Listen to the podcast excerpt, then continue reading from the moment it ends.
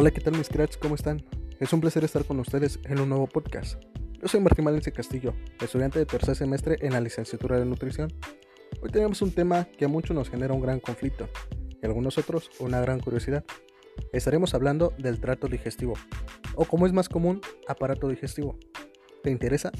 ¿Te llama la atención? ¿Has tenido dudas acerca del aparato digestivo? Si es así, acompáñame en este nuevo segmento. Estoy seguro que no te vas a arrepentir. Bueno, ¿y qué es el aparato digestivo? ¿Qué órganos lo integran? ¿Por qué es tan importante en nuestro organismo? Para esto debes de saber que los alimentos son nuestro combustible y sus nutrientes proporcionan a las células del cuerpo la energía y las sustancias que necesitan para funcionar. Pero antes de que los alimentos puedan hacer eso, los debemos de digerir, descomponiéndolos en trozos pequeños, para que nuestros cuerpos los puedan absorber y aprovechar. El primer paso del proceso digestivo tiene lugar antes de que ni tan siquiera pruebes la comida, con solo leer unos deliciosos taquitos, o qué me dices de una carnita asada, o pensar en lo delicioso que sería un pozolito, empezamos a salivar y el proceso digestivo se inicia preparándonos para ese primer bocado. El aparato digestivo se compone por la boca, el esófago, estómago, intestino delgado, intestino grueso, denominado colon, recto y ano. Y como dato curioso, ¿Sabías que el interior de esos órganos está hueco y está revestido de una capa mucosa? Interesante, ¿cierto? Se podría decir que la digestión es el proceso mediante el cual los alimentos se descomponen para que el cuerpo los pueda utilizar como fuente de energía, además de adquirir todos sus nutrimentos. Todo el proceso de digestión comienza desde la boca, al masticar los alimentos que se ingieren. Es importante que a la hora de sentarnos a degustar de nuestros sagrados alimentos, lo realicemos con calma, ya que muchas veces comemos demasiado rápido, ingresando trozos de alimento demasiado grandes, los cuales, a la hora de llegar al estómago, toma mucho más tiempo en degradarse, y este es uno de los factores por los que nos da el famoso mal del porqui o el mal del puerco.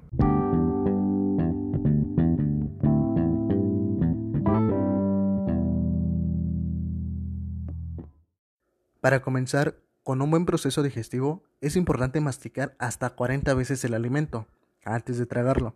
Suena aburrido, ¿cierto?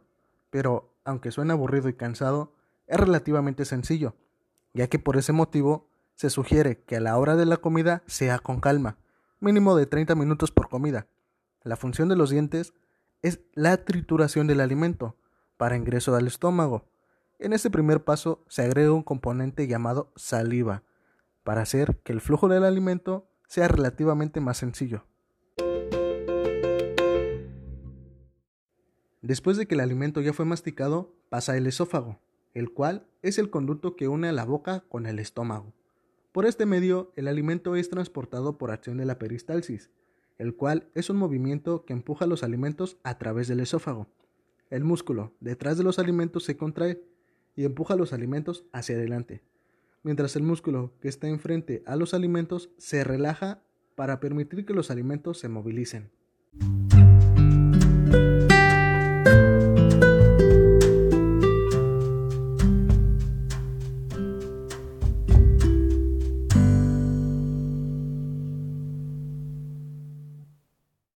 ¿Sabías que en el aparato digestivo tenemos un anillo? Así es, es prácticamente el anillo de compromiso entre el esófago y el estómago. Este anillo es el esfínter esofágico inferior. Cuando los alimentos llegan al final del esófago, un anillo muscular llamado el esfínter esofágico inferior se relaja y permite que los alimentos pasen al estómago. Este esfínter usualmente permanece cerrado para evitar que lo que está en el estómago fluya de regreso al esófago.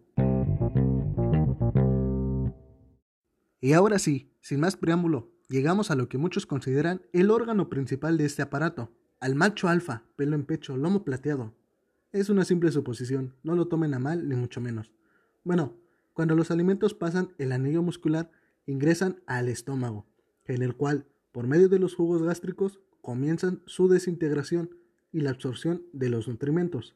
Ya en el estómago, los músculos revuelven los alimentos y los mezclan con jugos digestivos, que contienen ácidos y enzimas lo que permite fragmentarlos en trozos mucho más pequeños y digeribles.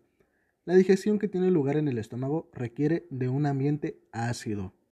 Los alimentos no están listos para salir del estómago hasta que se han transformado en un líquido espeso llamado quimo, una válvula muscular del tamaño de una nuez situada a la salida del estómago y llamada píloro impide que el quimo salga del estómago antes de que adquiera la consistencia adecuada para entrar en el intestino delgado.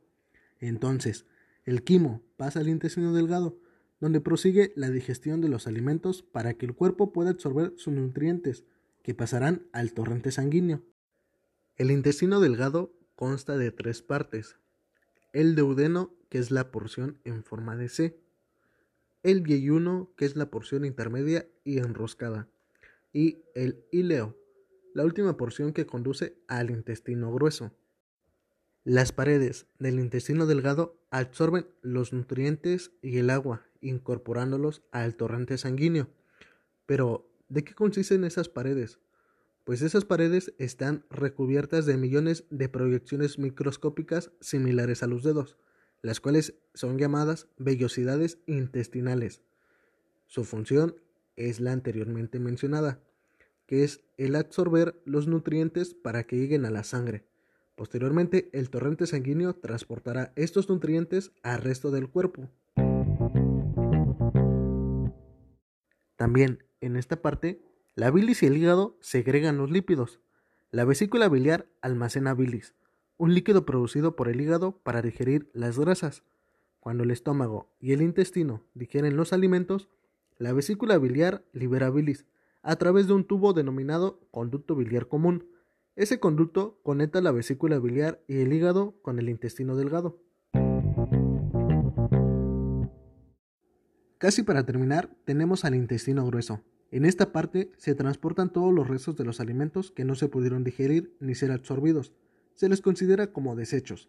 Se transforman los líquidos por heces y a través de la peristalsis son movidos hacia recto.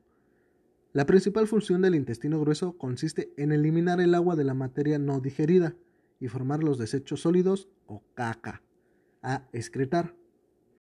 Por último, tenemos al recto, el cual es el extremo inferior del intestino grueso, el recto almacena las heces hasta que las empuja fuera del ano durante la defecación. Así es, mientras tú estás plácidamente sentado viendo videos de YouTube o jugando una partida de Free Fire, el ano está expulsando todas las heces por medio de la defecación.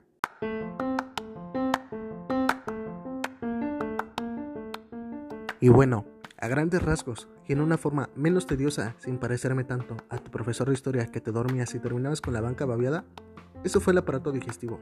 Concluyo con decirte que es muy importante que conozcas cada parte de tu cuerpo, ya que cada pequeña partícula que lo conforma juega un papel muy importante, y es necesario conocerlo para poder mantenernos bien tanto física como internamente. Yo soy tu amigo Martinillo y nos vemos en un próximo podcast. Recuerda que una mente sana es un cuerpo sano. Nos vemos en la próxima. Adiós.